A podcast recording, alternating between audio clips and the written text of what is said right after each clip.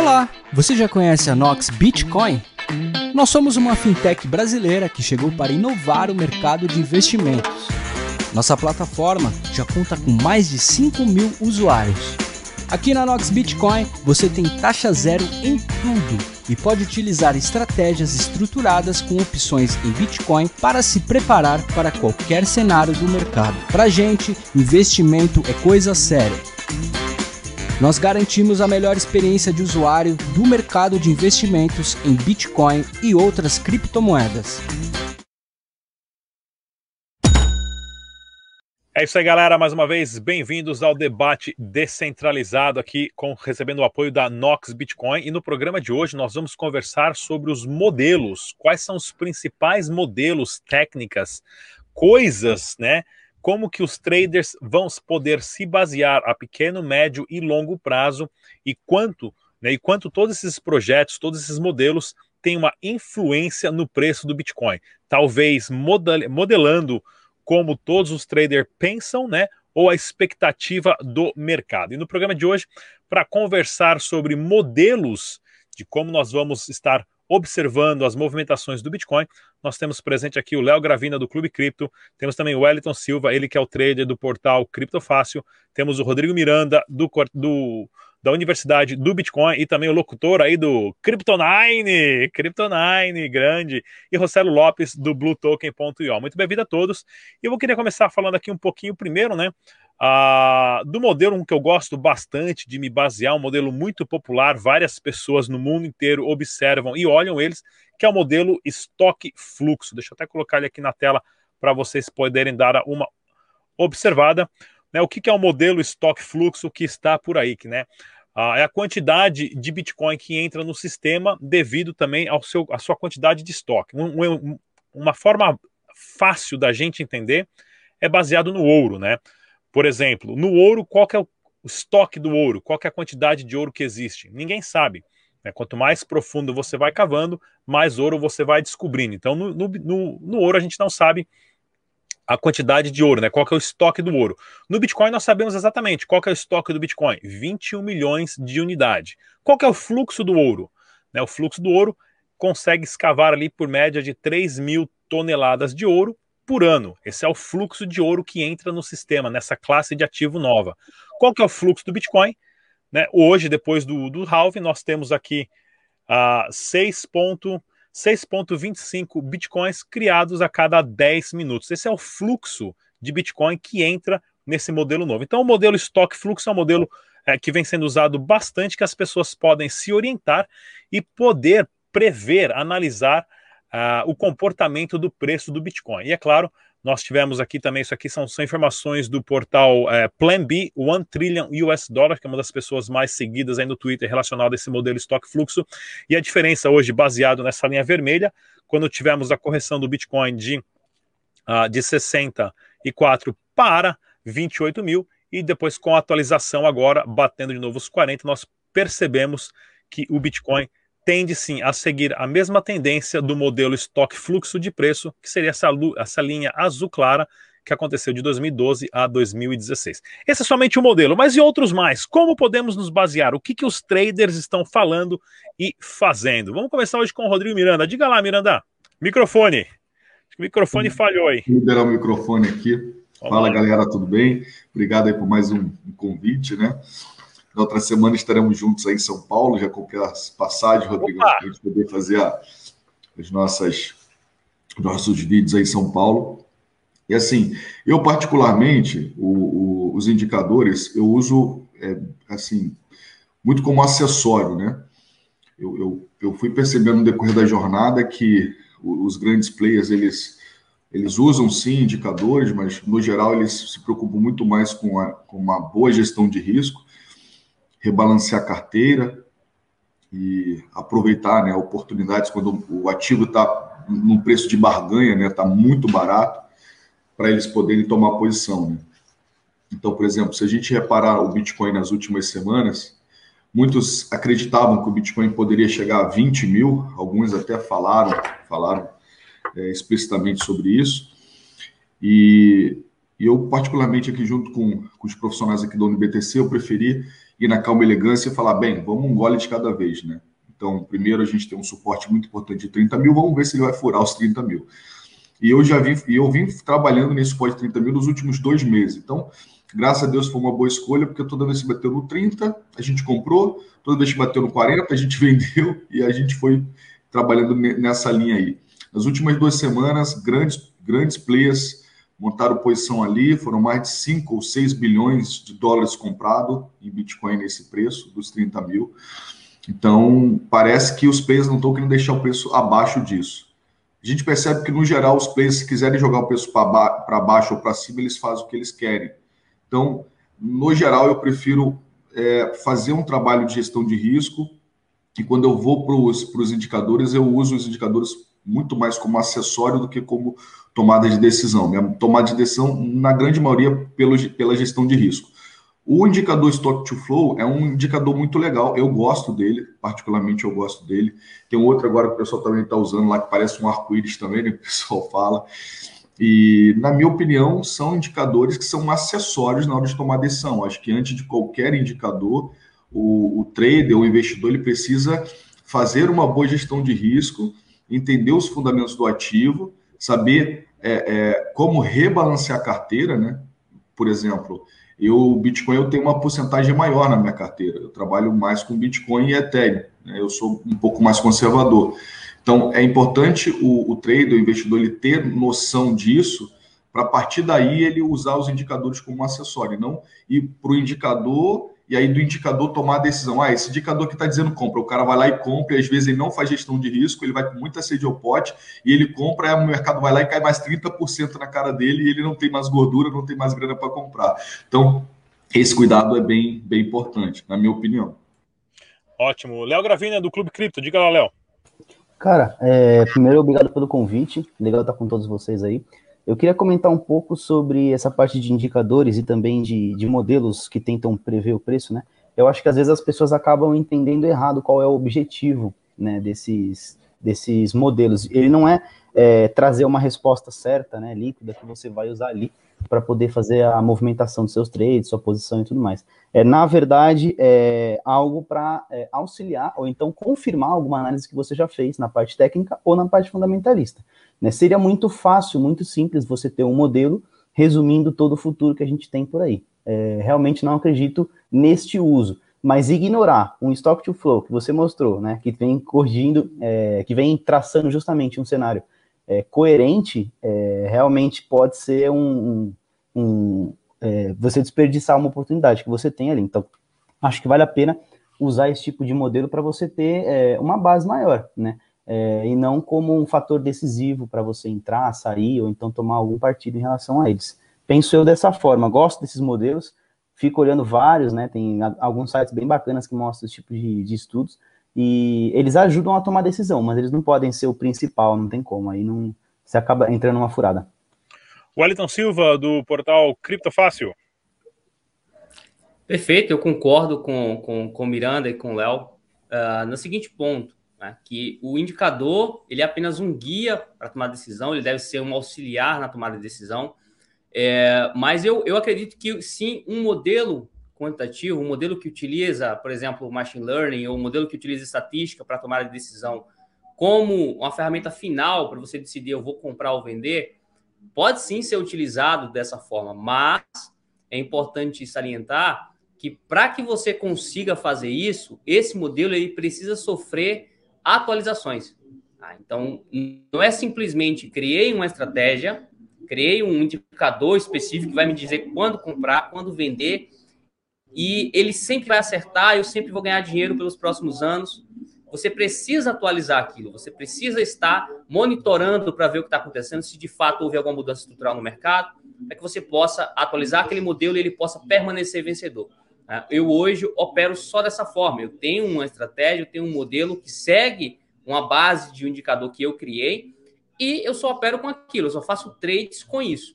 Tá? Mas, de tempos em tempos, eu preciso alterar alguma coisa, mexer em alguma coisa, avaliar alguma coisa, porque o mercado muda. Tá? Então, não é algo totalmente estático.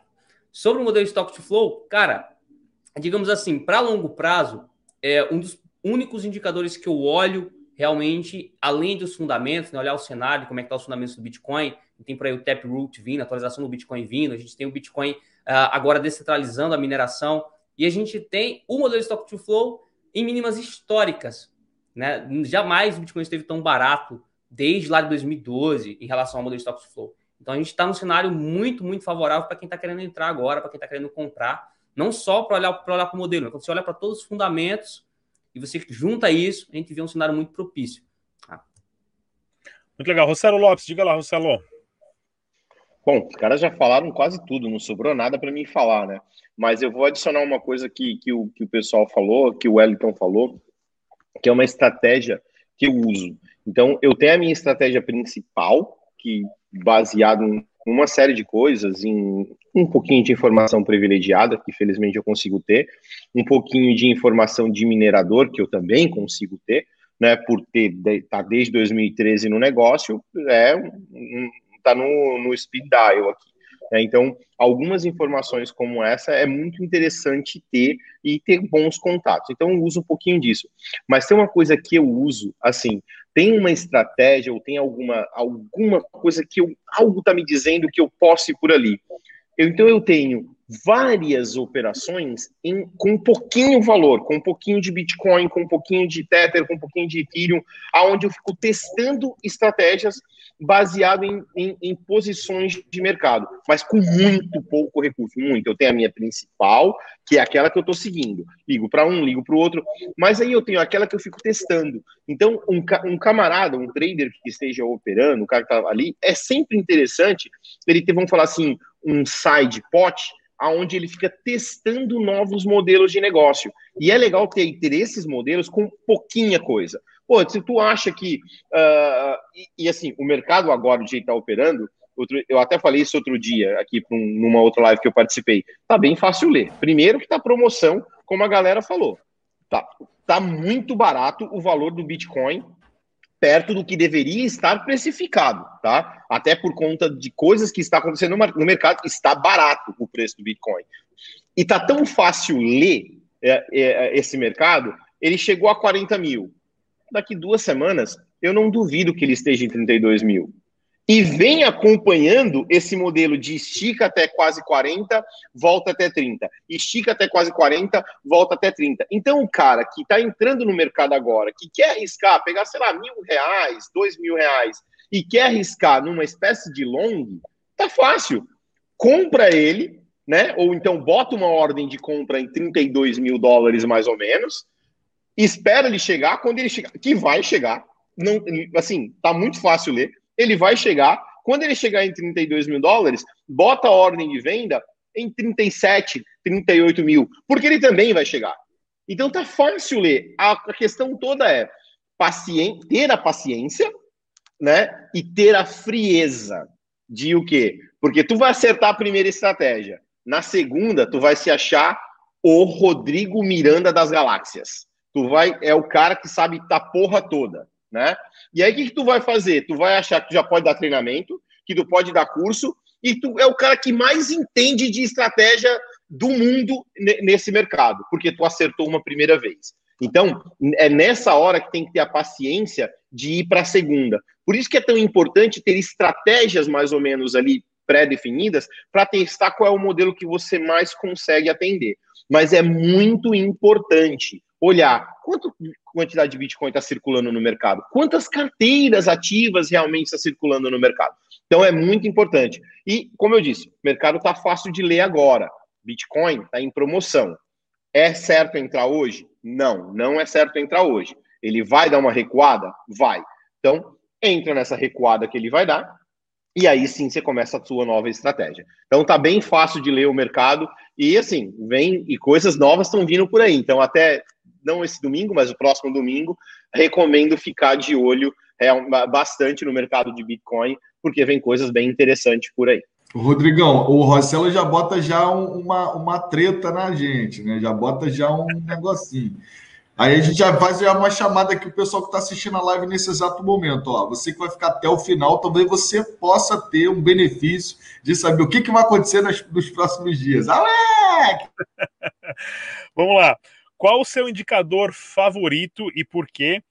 E qual a dica de gerenciamento de risco que você segue com ele? Né? Qual que é o seu indicador favorito? Por quê? E qual a dica de gerenciamento de risco que você traz junto com seu indicador? Porque cada trader, cada pessoa quer ter o seu indicador diferente. Começar com o Léo. Diga lá, Léo. Bom, bora lá. É, existem alguns indicadores que têm funções diferentes e você pode, às vezes, até mixar alguns indicadores em um só para deixar o gráfico mais limpo, né? É, o indicador que eu mais gosto, ele nem é tão conhecido assim, é, se chama Super Trend. Ele é um rastreador de tendências. Ele muda a cor de acordo com a tendência. Ele vai mostrar é, principalmente qual é, é o, o modus operandi que você deve ter na hora de você olhar o gráfico. Se quiser até compartilhar aqui a tela, acho que pode ser até interessante para eu mostrar um pouquinho dele, como que ele funciona. Posso fazer isso? Pode, pode, pode compartilhar sim. Bora. Cara. Enquanto eu estou compartilhando aqui, já vou pedir para a galera ir deixando like, que eu quero ver é, se ela vai bombar. Então vamos lá, acho que eu consegui compartilhar. Pronto, tá na mão. Beleza. É, vamos lá. Olhando aqui para o gráfico diário, né? Quando a gente coloca o Super Trend, por exemplo, eu vou apagar o, o traçado que eu tenho aqui ele mostra um pouquinho né, da tendência, ele vai rastrear um pouquinho da tendência. Ele está modificado, né? Mudei cor, mudei é, algumas coisas para ficar de, de, de, fácil leitura, mas basicamente ele vai te impedir de fazer um movimento contrário à tendência. Né? Todo mundo sabe, é, ou então deveria ter esse mindset de que você não deve procurar momentos é, de venda enquanto a tendência ainda é de alta, né? Procurar shortar, no caso. Acho que o, o ideal é sempre você é, respeitar a tendência e, e, buscar bons momentos de compra na alta, e o mesmo vale para a venda, né? E interessante que o indicador deu justamente uma reversão aqui, mas às vezes ele dá reversões falsas em acumulação. Você pode ver que é, precisa de um price action, precisa de uma leitura de candles ali. Ele por si só não basta, mas quando ele tem uma definição de tendência bem bacana, né, além dele rastrear a tendência, ele me dá pontos de compra que eu acho que podem ser interessantes. Então, para mim, é o super trend por causa desse motivo. É, eu tenho, eu, eu, encosto bastante coisa nele, eu entendo que ele pode me dar vários pontos interessantes é, de, de, tendência e também de pontos de compra ou pontos de venda. Eu gosto bastante dele, tenho usado ele há mais de, mais de seis meses, o que é pouquíssimo, mas entra naquela, naquela história que o Rossello falou, né, que a gente tem que ir testando. Se a gente ficar preso em um só, se eu ficasse nos indicadores que eu usava desde 2017, eu ia estar completamente arcaico, né? Então acho que é interessante a gente sempre avançando. E fica então a dica para a galera. É um indicador que eu gosto bastante, ele é bem limpo e ele traz bastante informação no gráfico. Wellington Silva, diga lá, Wellington. Show de bola, show de bola. Eu já conhecia esse indicador Super Trend, inclusive já, já dei uma olhada nele. Uh, hoje em dia, o meu indicador favorito é o meu próprio indicador que eu utilizo. Né? Tem outros indicadores que, que, que eu gosto também, mas eu mesmo criei um indicador, fui lá, fiz algumas análises estatísticas do ativo, do Bitcoin, no caso, juntei alguma coisinha de médias móveis e criei um indicador que consegue me dizer bem ali o que, que eu tenho que para onde é que eu tenho que ir, né? Qual é a tendência, se é de alto, se é de baixo. E aí eu refino a informação para tomar a decisão. Mas se fosse pegar um indicador que qualquer pessoa pode ter acesso e que de fato pode trazer informação útil, é um indicador chamado Z-Score. Tá? O que é esse indicador? Basicamente, você vai pegar o preço do ativo, você vai subtrair a média, uma média móvel, no caso, você pode pegar uma média móvel, calcula a média móvel do Bitcoin nos últimos 20, nos últimos 15 dias, por exemplo. Então, preço menos a média, dividido pela volatilidade do Bitcoin. Então, você faz esse cálculo e gera o indicador Z-Score. Vai ser um indicador que vai te mostrar o quão afastado de uma determinada média o preço está em relação à volatilidade do Bitcoin. Tá? E vai ser útil em certos momentos para você tomar decisão. Então, recomendo a galera dar uma olhada, é um indicador muito, muito útil.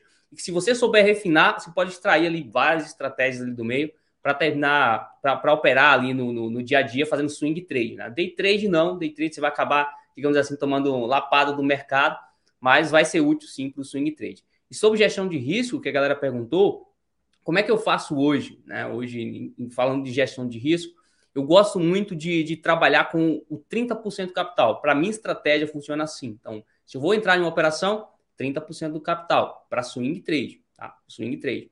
E sempre, se no pior cenário, porque aconteceu o pior cenário, o Bitcoin caiu 100%, eu perdi 30% do capital. Então eu nunca perco, não tem como eu perder 100% operando dessa forma, tá? Mas para mim, estratégia. Para a galera que vai fazer, fazer day trade, é um cenário totalmente diferente, tá? Totalmente diferente. A gente teria que pensar em uma gestão de risco um pouquinho mais apertada, né? talvez ali falar, falando do, do 1% por operação, no máximo, né? arriscar 1% no, no pior cenário, para você não quebrar, mesmo que você tome muitos prejuízos seguidos. Certo. Rossello Lopes, diga lá, Rossello. Bom, eu vou compartilhar aqui a tela do um que eu uso, até para que as pessoas podem, uh, possam uh, dar uma olhada também, porque é bem legal, tá? Então, tá vendo aí?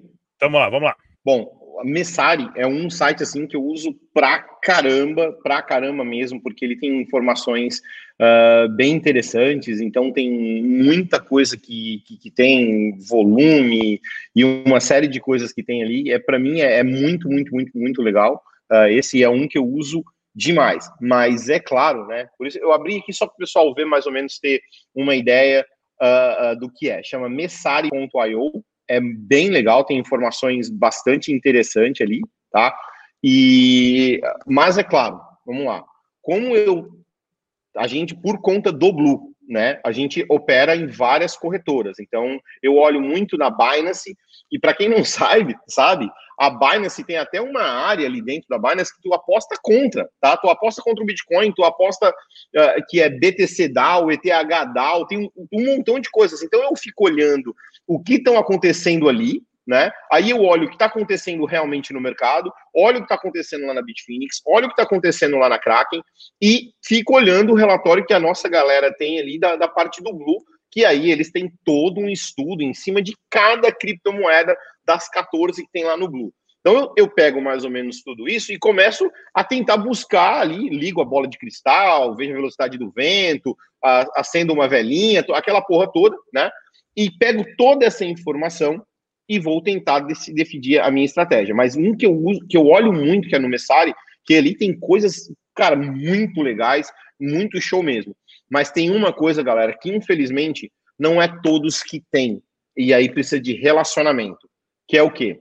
A linha direta com o CFO. A linha direta com alguém da exchange para dar dois números que são extremamente importantes quanto de depósito em fiat ou Tether ou stablecoin vocês receberam? Quanto de depósito em cripto vocês receberam? Essas duas informações significa demais. Há um exemplo disso. Saiu uma matéria, não sei aonde, que os caras da Tether iam ser investigados por, uh, por fraude bancária, por, por através de um governo, né, dos Estados Unidos. Nem conta nos Estados Unidos os caras têm. Como é que uma pode ser investigado por fraude, fraude bancária? O que, que aconteceu?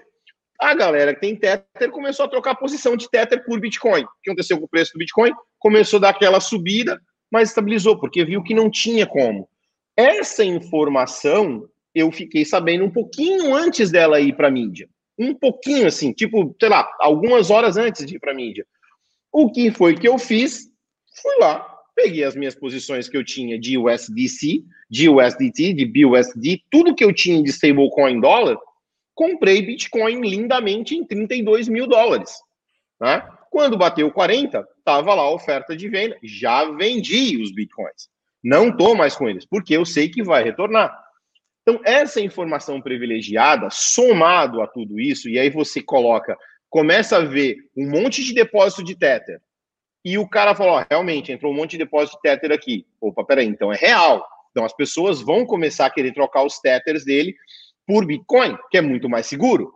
Então, numa qualquer coisa que possa ameaçar o Tether, para onde vai? Vou para o Bitcoin. Não vou para o Tether. Ou não vou para o USDC. É isso que iria acontecer. Então, eu tomei essa ação. Então, quando você junta esse indexador, né, olhar um pouco do mercado e essas duas informações, mas como eu disse, não é todo mundo que vai ter essa informação. Isso, para mim, é o maior índice que, que, pode existir. Rodrigo Miranda, diga lá, Miranda. O que, que você acha aí? Qual é o indicador favorito do Miranda? Legal, deixa eu compartilhar minha tela aqui. Tá no ar? Beleza. Então, vamos lá. Porra, Miranda, eu, eu pensei que ia ser a revista da Playboy, cara. ah, cara, nem tenho tempo para isso mais, mano. Já foi fase, né? Depois você fica mais velho, cara, você não tem nem mais tempo para isso. Já era, né? Cuidar das FIA, cuidar da esposa, da empresa, não tenho nem mais tempo para isso. Bem, o que, que eu faço, cara, no início, assim, né? Eu, eu procuro muito focar na tendência, né? Entender o que, que é a tendência primária, o que, que é a tendência secundária do ativo, né? Então, no geral, eu vou trabalhar com tempos gráficos maiores, né? Se o, o mercado tiver histórico para isso, né? Nem toda moeda tem histórico. Exemplo, essa moeda aqui você tem pouco histórico, né? Mas, enfim, você pode pegar aqui, fazer um fundo aqui, fazer um topo aqui em cima. Aí eu vou traçar Fibonacci, é o indicador que eu gosto, né? Então, dentro das minhas prioridades, né? dentro das minhas prioridades, eu trabalho com price action, depois Fibonacci. Por exemplo, no mercado tradicional, o ideal é que a correção vá até 0,61, né? Então, se quando eu operava bolsa, operava outros mercados, ideal até 0,61. No mercado de cripto, 0,786 ainda está no jogo ainda. Às vezes o mercado, principalmente as moedas com mais, é, menos liquidez, elas vêm até 0,786 da FIBO. Quando ela perde, eu já começo a não tradar mais, entendeu? O ideal é que não perca. Então, por exemplo, no caso atual, né, o que, que eu fico, como eu, eu olharia? Se o mercado começar a andar acima do 1,15, 1,20, eu posso começar a pensar em tomar posição. Beleza, tomei essa ação, né? Eu sei a partir de qual preço eu começo a tomar posição, né? Onde está começando a entrar fluxo e os players estão se posicionando. Partir daí eu olho para as médias. A partir daí eu olho para as médias. Aí eu venho para as médias, posso operar no diário ou alguma outra média, né? Tá? Vou para a média, beleza? Aí vou trabalhar para a média. O que, que é o, o, o, ideal? É que as médias de 8 e 25 esteja acima da média de 100, tá? Então eu já trabalhei bastante com a média de 7, já trabalhei com média de 9 também, trabalhei com média de 21. Atualmente eu estou com média de 8 a 25 porque tem um significado para isso. Hoje, grande maioria dos robôs estão trabalhando nessa média, por causa da Binance, né? Que é onde tem maior volume. E as médias da Binance é essa, né? É, dentro dessa linha. Então, o ideal é que você, eu esteja com as médias de 8 e 25 acima da média de 100. Então, enquanto o mercado estiver aqui, eu estou operando. Né? E aí você tem que entender o, o comportamento do ativo. Né? Indicador é um acessório para que as médias, aqui são médias exponenciais, tá? Para que as médias aconteçam, qualquer outro indicador aconteça, primeiro tem que acontecer isso aqui, ó. Esse movimento tem que acontecer, tá? Todo indicador só existe por causa desse movimento aqui. Isso aqui só existe por causa do book de ofertas. Então, primeiro existe o book de ofertas, são as pessoas que estão comprando e vendendo, né? o fluxo. Depois disso, você vê as médias. Né? Não, depois disso eu vejo o Fibonacci, depois disso eu vejo as médias, aí só depois eu vejo o estoque RSI. Só depois disso eu vejo o estoque RSI. O estoque RSI eu trabalho com a configuração 95, que é a banda superior, e 05, banda inferior. E os valores eu trabalho com 25, 25. Ou seja, a minha média maior, a minha média curta para operar day trade ou swing trade mais curta é 25. Tá? Então, o que, que acontece? Se eu tivesse operando aqui com média 21 e média 9, aqui estaria 21. Tá? Se eu tivesse operando aqui com média de 30, média de 30 e média de 9, ou média de 30 e média de 10, a, o meu período IFR ficaria 30. Ele tem que estar sempre, é, sempre atualizado com a média, com a maior média de curto prazo, né? Que a média de curto prazo seria 8,25, tá? Então eu faço essas indicações aqui, e aí a partir daí é o seguinte: o mais legal de todo indicador é que quanto mais você atua no indicador, mais informação você tem. Por exemplo, vamos ver o caso da AXS, né? A XS aí. Falei em AXS, eu fiz uma live com, com nosso amigo Hélito aí. Teve um colega que montou a equipe, já está ganhando dinheiro, estava elogiando aí, até mandou uma mensagem, eu fiquei de, de parabenizar o Hélito, falando, pô, obrigado lá pela live lá, que eu já, já montei equipe, já estou ganhando dinheiro. A galera, a galera tá pagando as contas com a XS, galera. É, mano, é, não, dá, não dá para fechar os olhos, né? Claro que não dá para a gente é, contar com isso, né, infinitamente, mas não dá para fechar os olhos, né? Então, por exemplo, no caso aqui da, da Axie Infinity, né? Da Axie Infinity. A Axie Infinity, ela tá num fluxo de compra tão grande, tão grande, que essa média, o estoque SI, ele não vem, não dá sobrevenda, né? Porque quando o mercado está num fluxo muito grande, o hype está muito grande, tanto de alta quanto de baixa, muitas vezes não adianta você ficar olhando o indicador de força relativa, que isso aqui é o um indicador de força relativa, que vai mostrar se compradores ou vendedores estão fracos ou fortes. Então, quando o mercado está muito no hype, não adianta você olhar para cá, porque o mercado dificilmente vai vir aqui embaixo. Agora, caso ele venha, caso ele venha, toque aqui embaixo, né? Fique sobrevendido, mas a tendência primária continua sendo de alta, então a probabilidade é muito maior de, de você acertar o trade. Quando você usa o estoque RSI como um acessório de, bem, eu estou operando a favor da tendência, se a tendência é de alta, eu não vou operar vendido. Eu não vou usar o indicador para operar vendido. Por quê? Porque você vai operar contra a tendência. O cara que vê aqui, ó, isso aqui está sobrevendido. Ah, aqui tem uma resistência e vende aqui, o cara senta. Há uma semana e meia atrás, um monte de gente quis vender o Axie Infinity, ó, estava aqui sobrevendido. Ó. Olha aonde começou a sobrevenda. A sobrevenda começa aqui. E o mercado estava aqui, ó. O mercado estava aqui, esse aqui estava sobrevendido. Todo mundo concorda? Todo mundo consegue ver? O mercado estava aqui embaixo e estava sobrevenda. Não, sobrevenda não, sobrecompra, perdão. Estava sobrecompra, né? Aqui estava sobre, estava falando errado, aqui estava sobrecomprado. Quer dizer que os compradores estavam perdendo força. Quem foca só em indicador, o que fez? O cara foi, operou vendido aqui contra a tendência. E o pior, ainda operou com alavancagem, que é totalmente errado, né? Principalmente para quem está começando. Aí o que o cara fez? O cara foi, operou contra a tendência e o mercado subiu na cara dele, uma média de 800%. Imagina o cara Imagina o cara que estava olhando indicador e falou assim: ih, está sobrecomprado. E os compradores estão perdendo força. Deixa eu vender aqui, porque agora eu vou ganhar dinheiro. Aí o mercado subiu, ele fez mais uma vendinha aqui, fez preço médio. Aí o mercado subiu, ele fez um preço médio. Aí caiu um pouco, ele falou: ah, agora eu vou ganhar dinheiro, vende mais um pouco. O mercado vai estourar a tampa 800% a, a, na cara dele. Então, no geral, eu sempre opero tendência e os indicadores, que é o caso do estoque RSI, eu vou usar ele como um acessório desde que eu não esteja operando contra a tendência. No caso atual, a tendência é de alta, então eu só vou usar estoque RSI se ele estiver aqui embaixo, ó, se ele tiver sobrevendido, que, ele, que quer dizer os vendedores perderam a força. Aí eu sei que o mercado fez o pullback, deu uma respirada, para depois voltar a subir. E a partir daí, se me der um sinal aqui no price action, eu vou montar a posição, eu estou usando o estoque RSI como um auxiliar. Seria isso. Perdão, perfeito. Vamos lá, pessoal. Para a gente continuar aqui nosso bate-papo, quais são os modelos e indicadores que os principais traders usam hoje no mercado? Inclusive, se você está gostando do nosso conteúdo no canal, se inscreva no canal, ative o sininho, deixe seu comentário e as perguntas aqui que a gente vai respondendo na medida do possível. Vamos lá, pessoal. É possível usar, utilizar bots de trade em conjunto com esses modelos? Como que vocês operariam juntamente com bots? Como que dá para fazer um gerenciamento de risco juntamente com as suas técnicas, as suas habilidades e também deixar ali no piloto automático? Começar com o Léo Gravina, diga lá. Com o Elton Silva dessa vez. Vamos lá, Elton, diga lá. Cara, robôs é um assunto muito fascinante, né? muito fascinante.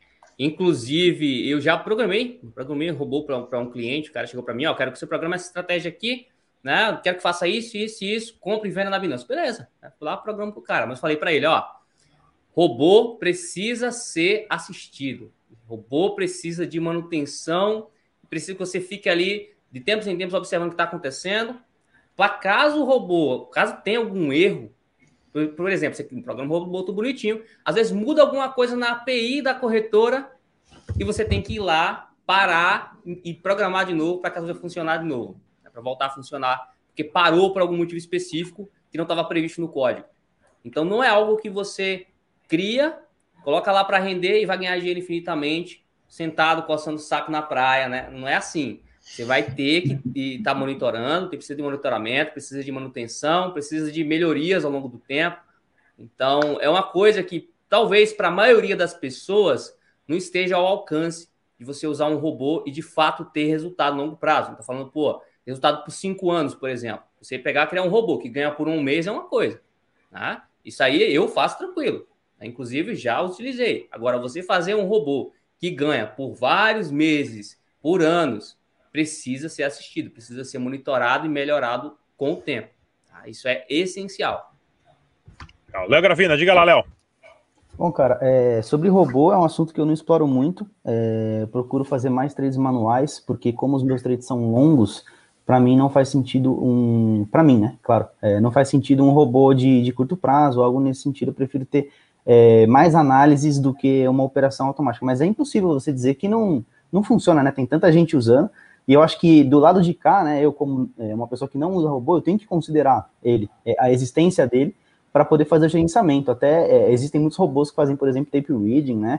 É, que vão se posicionando a todo momento na plataforma. Você está ali na exchange, você coloca uma ordem, surge uma ordem acima com 0.01. Aí você posiciona novamente de novo, você tira, volta. Então, é, você precisa saber da existência deles e se proteger para você que não usa, mas é um, é um mundo fascinante, né? Tem alguns analistas lá do clube que usam, é, inclusive estão até programando um lá, é uma área que eu não, não conheço tanto assim, mas admiro também a existência e, e, é o que o, até o Rodrigo falou, né? Tem bastante robô lá na Binance, então se você vai operar por lá ou qualquer exchange, você tem que saber que eles existem, né? Tem que se movimentar considerando eles também. É, Rossello Lopes, diga lá, Rossello. Cara, eu acho que hoje em dia, né, é, eu, eu, vejo as corretoras grandes, Binance, Bitfinex, Kraken, eu chamo até de Skynet o negócio, porque é tanto robô ali, cara, que tá parecendo ali o exterminador do futuro todos os robôs batendo ali, né? Para mim, então eu até brinco, que é ver uma verdadeira Skynet as exchanges hoje. E eu sou terminantemente o uso de robô. O robô ele pode te indicar.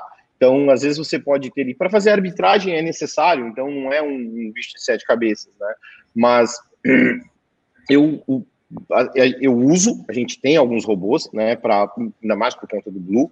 Então a gente tem alguns robôs rodando, mas o Wellington falou uma coisa: a quantidade de robô que não está sendo assistido, que erra, ou que não foi programado porque deu um problema na API, ou porque não foi programado porque não tinha cripto suficiente para poder atender aquela ordem naquele momento.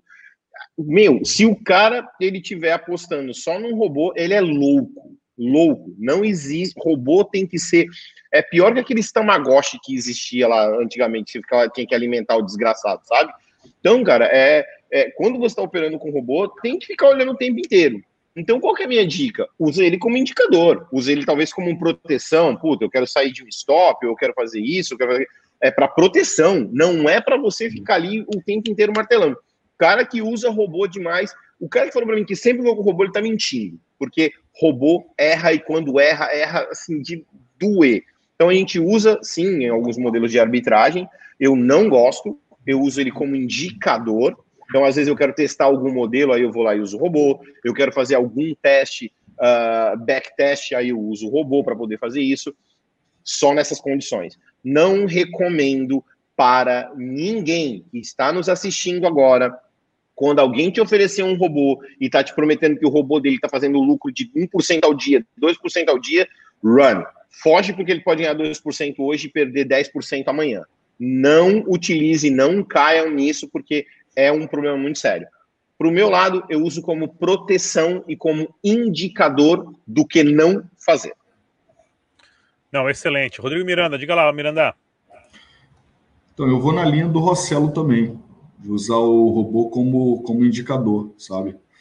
Como acessório. Por exemplo, hoje existem é, milhares de moedas, né? Em determinadas corretoras. Vamos supor que você tem um setup bacana, igual eu. Tem um setup legal que eu gosto, que é o setup Jedi. Eu gosto quando o mercado está em tendência de alta e ele dá uma corrigida e vem tocar na média 100. É, ele vem tocar na média 100, está num ponto importante da Fibonacci. Na grande maioria, o setup ele tem 75% de acerto. Só que se eu deixo na mão do robô só para ele fazer isso, às vezes tem vezes que vai passar direto, entendeu? Vai passar direto da média de 100 vai tocar na média 100, vai fazer uma pegadinha do malandro, depois vai baixar direto. E dependendo do ativo, o robô ele não vai ter a mesma visão que eu tenho. Se ele pega um ativo que não tem liquidez, pô, depois para eu voltar de novo, já fez o estrago na conta, né? O stop já foi gigantesco, né? É o que o Rossello falou, você ganha dois, três, mas depois tu leva um stop de 30, 40. A gente tem vários exemplos, né, de pessoas aí que estavam rodando bem o robô, né, e algumas comunidades de cripto do Brasil estavam rodando bem, de repente o robô foi lá e quebrou a conta de todo mundo. ou pelo menos, ou pelo menos os caras é, roubaram e de, de, botou a culpa no robô, mas sempre a mesma história, né?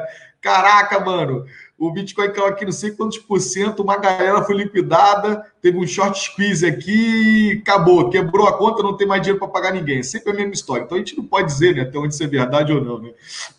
Porque é meio, meio enfim, não vou nem falar para não criar essa polêmica, mas eu, eu uso mais como, como acessório. Então, se eu tenho um setup, eu configuro, e se o robô enxergar isso, já que são zilhões de moedas, eu não tenho tempo para ficar o tempo inteiro olhando para o gráfico, eu deixo ele fazer essa análise para mim. Aí ele vai lá, vai ativar uma, duas, três moedas, eu vou olhar e eu vou fazer a avaliação e eu vou apertar o botão, entendeu? E não deixar na mão do robô. Não, excelente, pessoal. Lembrando que sempre, claro, uh, você tem que fazer um gerenciamento de risco antes de começar a fazer os seus trades. Uh, aprenda, use de informações. Existem muitas ferramentas, simuladores disponíveis na internet grátis que você pode usar. Existem vários cursos disponíveis uh, entre, entre várias plataformas. É possível sim ganhar dinheiro fazendo trader de criptomoedas, como é possível sim também perder dinheiro fazendo trader de criptomoedas. Não existe mágica, mas sim técnica. E mesmo assim, os indicativos, né, os indicadores são vários. o cálculo de tudo é muito complexo e você por trás do computador, é a pessoa no final que vai clicar sim ou não. Então, gerencie as suas riquezas de uma forma inteligente e comece a acumular o seu capital. No debate descentralizado de hoje, de hoje nós tivemos presente aqui o Léo Gravina, do Clube Cripto, o Wellington Silva, ele que é trader da WS Trader e também do Criptofácil, Rodrigo Miranda, da Universidade do Bitcoin e também Rossello Lopes, do, do BlueToken.io. Muito obrigado pela presença de todos. Até a próxima, pessoal. Tchau.